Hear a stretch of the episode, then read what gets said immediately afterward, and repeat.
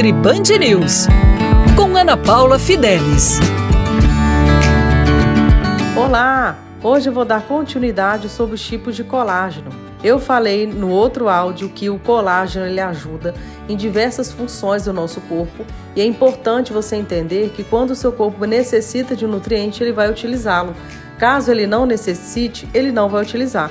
Por isso tem tantas controvérsias quanto ao colágeno no uso estético. Tem mulheres que não se beneficiam com colágeno porque elas já têm uma quantidade interessante na pele, ela já tem uma massa muscular interessante, não tem tanta flacidez. E o colágeno ele tem diversas outras funções que não seja a estética. O colágeno para melhorar linhas de expressão, rugas, essa questão mais do rosto é o colágeno do tipo Verisol.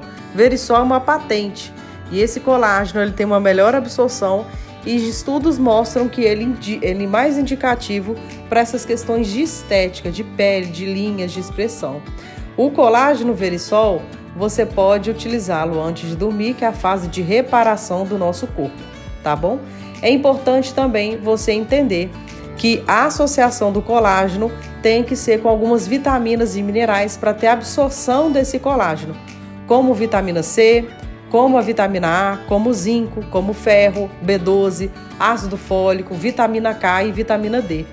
Essas associações você vai fazer com o seu nutricionista, que vai saber as quantidades exatas para você. Então, muitas das vezes o colágeno não tem efeito porque você não associa com essas outras vitaminas. Outra questão importante é você entender que o colágeno ele só vai ter efeito também se ele não tiver muitos corantes artificiais. É só você ler o produto. Se você leu aqueles ingredientes, viu que tem corante artificial ou adoçantes ruins, não compre.